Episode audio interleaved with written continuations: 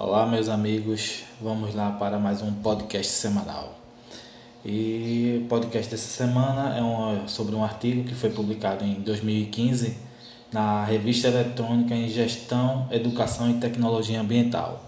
O título do artigo é Impacto da Responsabilidade Social no Desempenho Econômico Financeiro das Empresas Brasileiras, componentes do Dow Jones Sustainability Index. O artigo são dos seguintes autores: Daniele Panar Verdini, Salete Turra, Felipe André Giacomozzi e Nelson N. Esse estudo teve como objetivo analisar a relação dos indicadores sociais com o desempenho econômico financeiro das empresas brasileiras listadas no Dow Jones Sustainability Index. A relevância e justificativa dessa pesquisa se dá a partir do entendimento de que estudos que venham contribuir com o entendimento dos impactos da responsabilidade social corporativa sobre o desempenho econômico financeiro das organizações que podem colaborar com as discussões pertinentes ao, ao relacionamento existente entre as empresas e a sociedade. Haja vista, haja vista interesse mútuo nesse liame. De um lado, as organizações almejando suas, é, sua prosperidade econômica e financeira. E do outro lado tem a sociedade visando o desenvolvimento regional e de seus habitantes. Justifica-se ainda a utilização do índice Dow Jones de sustentabilidade, é, conhecido internacionalmente como Dow Jones Sustainability Index, o DJSI, devido à série de índices que compreende para identificar e acompanhar o desempenho de empresas que de forma sustentável, sendo utilizado por diversas empresas multinacionais para legitimar os esforços que vêm obtendo com relação à sustentabilidade. Para a consecução do objetivo do proposto, procedeu-se a uma pesquisa descritiva com abordagem quantitativa por meio de análise documental. A população do estudo é composta pelas organizações brasileiras listadas na Bolsa de Valores de Nova York pertencentes ao Dow Jones Sustainability Index, as quais são consideradas social e ambientalmente responsáveis.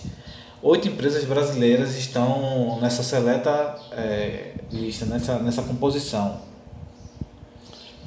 que, entrega, que integram o, o índice do Dow Jones de sustentabilidade.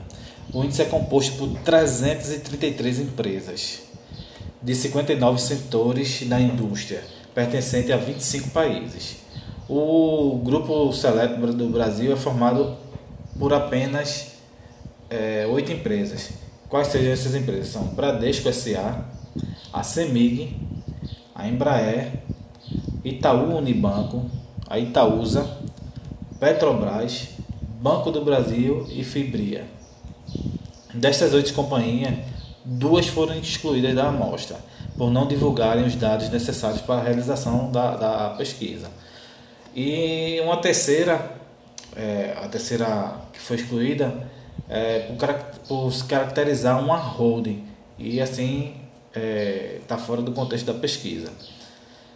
Até a amostra é, constituiu-se de cinco companhias restantes, das quais sejam Banco do Brasil, Semig, Embraer, Petrobras e Bradesco.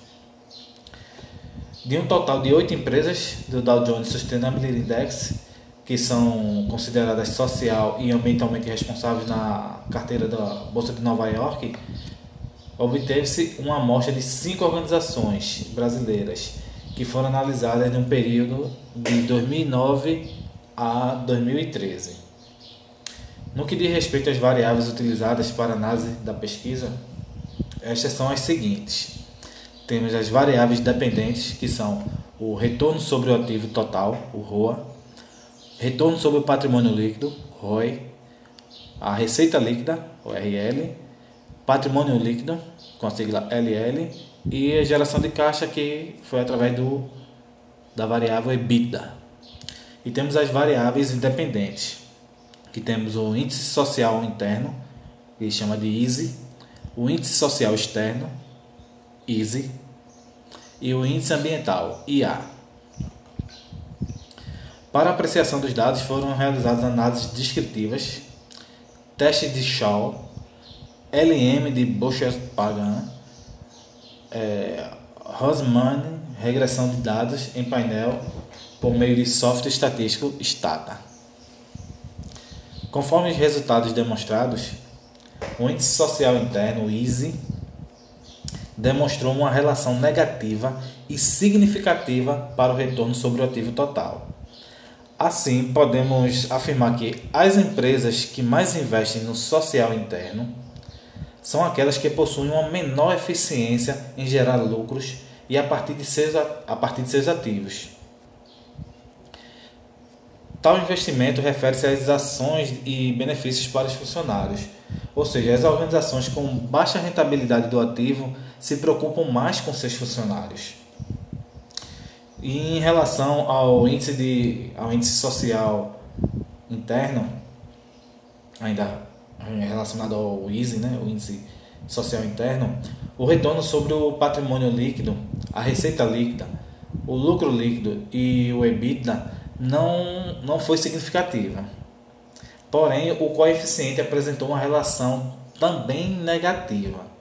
Estes resultados apresentam indicativos de que a organização que investe mais em seus funcionários apresenta uma menor rentabilidade do patrimônio líquido, pouca receita líquida e um baixo lucro líquido e uma menor, é, uma menor geração de caixa. Entretanto, os, é, os autores ressaltam que este aspecto é, precisa ser melhor explorado, uma vez que, que a relação não foi significativa. Né? Apesar de não significativa, as relações entre o índice social externo e as variáveis de rentabilidade o coeficiente de relação também é negativo. E tais achados dão indícios de que empresas com menor retorno sobre o seu ativo total, o patrimônio líquido, possuem maior preocupação quanto aos investimentos sociais externos. Tais investimentos incluem todos os recursos gastos pela empresa em ações fora da organização, tais como é, projetos comunitários, investimento em cultura, eventos esportivos, e tributos. Eu não, conseguia, não consideraria tributos investimento, mas eu, eu, eu adicionei aí que já está constando no artigo. Mas, assim, mais uma vez os autores frisam a questão da, da, da relação, é, da significância, que necessita de maiores estudos, porque que devido a essa, essa não significância, né? E também em relação à questão da relação negativa que também foi encontrada. Já a relação positiva e significativa entre o índice social externo e a receita líquida e a, e, o, e a geração de caixa demonstra que empresas que investem seu capital é, no meio social externo possui um, um maior número de vendas líquidas e uma maior geração de recursos através de suas atividades operacionais, sem contar eh, os impostos e outros efeitos financeiros. Quanto ao lucro líquido, verifica-se que o coeficiente também foi positivo, mas não significativo. E por fim, eh, nós temos a variável índice ambiental. O coeficiente se demonstrou positivo para o retorno sobre o ativo total, o retorno sobre patrimônio líquido, receita líquida, lucro líquido e geração de caixa. Contudo, apenas para o retorno sobre o ativo total foi significativo. E tais achados afirmam que esses achados, eles afirmam que as empresas que investem mais em projetos relacionados à operação da empresa e externamente na questão ambiental demonstram uma maior rentabilidade da receita líquida. Há uma maior rentabilidade, um maior lucro antes dos juros, impostos, depreciação e amortização. Para as variáveis retorno sobre patrimônio líquido, receita líquida, lucro líquido e EBITDA, existe a necessidade de maiores estudos, mais uma vez falando sobre a questão da da relação que não foi significativa. Pronto, e com isso a gente conclui mais um podcast. Muito obrigado e até o próximo.